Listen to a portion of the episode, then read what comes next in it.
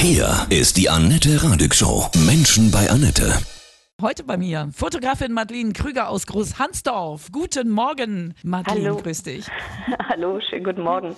Abenteuer Island, du hast das gemacht, wovon viele echt träumen. Du hast äh, diesen Naturtrip in dieses aufregende Land gemacht. Welche Bilder sind für dich unvergessen? Welche hast du mitgebracht? Unendliche Weiten, grünes Land, hohe Berge, Hochland, Pferde auf den Weiden, Sättel im Stall, Schafe klettern die Berge hoch, Sonnenlicht, Mondlandschaften, Überquerung von heißen Quellen. Einfach nur ein Traum. Du hast tolle Fotos gemacht, kann man auch auf unserer Facebook-Seite sehen, bei dir auch, was du alles genau erlebt hast. Wir sprechen gleich weiter und du nimmst uns mit nach Island, okay?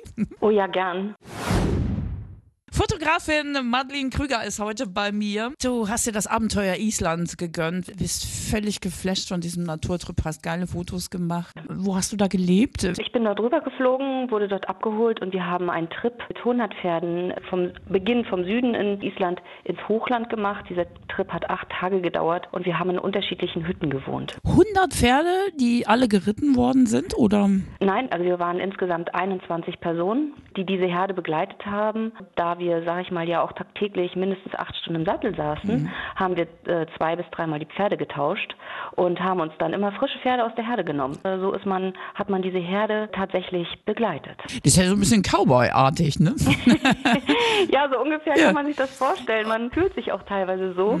Also ich habe da ähm, Sachen erlebt, wo diese Herde tatsächlich am Hochland äh, wirklich in einer Reihe lang galoppiert ist und ich saß als Fotografin außen, habe dann gedacht, so jetzt verstehe ich die Leute, die immer gerne Winnetou geschaut haben. Diese Hütten, wo du warst, das waren so feste Hütten oder musstet ihr vorher immer noch aufstellen? Nee, das sind äh, ganz feste kleine Hütten, wie so Finnhütten muss man sich die vorstellen, wie so kleine Dreiecke, die dann irgendwo in der Natur auftauchen. Dort macht man dann Stopp, dort gibt es meistens große Koppeln, wo man die Pferde dann rauflassen kann. 100 Pferde sind jetzt auch nicht gerade wenig. Und dazu gibt es meist eine ganz, ganz kleine Hütte, wo dann so bis zu 30 Personen reinpassen. Welches Gefühl nimmst du da mit, wenn du daran jetzt wieder denkst? absolut am Boden geprägt, weil man hat ja keinen Luxus, man hat nichts. Man hat eine Schlafmöglichkeit, meistens sind das Doppelstockbetten. Man hat einen Ofen in diesen Häusern, wo man das Essen auf alten Schüsseln sozusagen kocht. Und äh, tatsächlich ist es so, dass man mit dem wenigen, was man hat, teilweise gourmetartig sein Essen abends auf den Tisch kredenzt bekommt.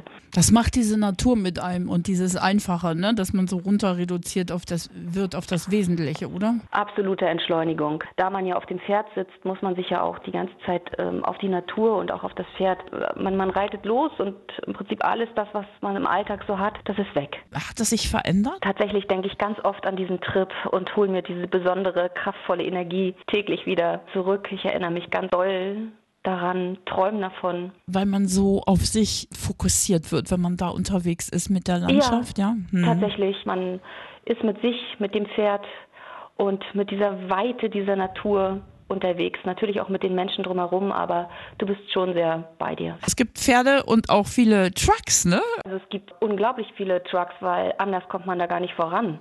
Also man muss sich das so vorstellen, dass es halt eben ganz viele Steinlandschaften sind und Wege, die einfach wenig as- asphaltiert sind. Da kommt man halt eben nur mit riesen Trucks durch. Unser Trip wurde auch mit, mit einem Truck und mit einem Anhänger begleitet, weil all unsere Sachen konnten wir gar nicht auf den Pferden mittragen. Wie sind die Menschen in Island? Bestimmt auch besonders, ne? Genau wie die Pferde auch. Die haben ein unglaublich großes Herz, sie sind total intelligent, sie sind ganz rein, sie müssen nicht alles hundertmal bereden, sie sind, sie geben alleine durch ihre Mimik und Gestik einem schon den Weg. Ich sage immer raw dazu. Ah, okay. Also Mhm. sie sind ja einfach ganz klare, intelligente Menschen. Was kannst du so anderen Menschen sagen, die immer schon mal auch, vielleicht jetzt nicht unbedingt nach Island, aber auch vielleicht nach Island wollen oder mal sich so einen Trip, so einen außergewöhnlichen, fernab von Luxushotels gönnen wollen? Einfach mal machen, einfach mal diese kraftvolle Energie spüren, morgens diesen Sonnenaufgang, aufstehen, diese Klarheit, diese Frische, diese Natur genießen und einfach nur da sein. Mal verzichten auf den ganzen Luxus auch, so den man sonst im Urlaub hat, ne?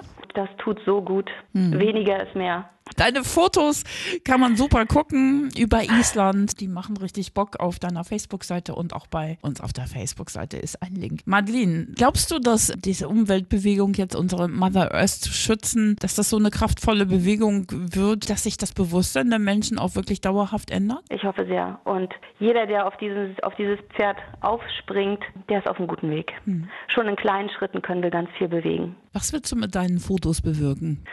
Die möchte ich in die Welt pusten, auf verschiedenen Kanälen. Menschen damit glücklich machen. Das ist eine schöne Berufung. Alles Gute dir, ja? Vielen herzlichen Dank. Das war Fotografin Madeleine Krüger aus Ahrensburg. Sie war in Island und hat ganz schöne Fotos gemacht über dieses atemberaubende Land.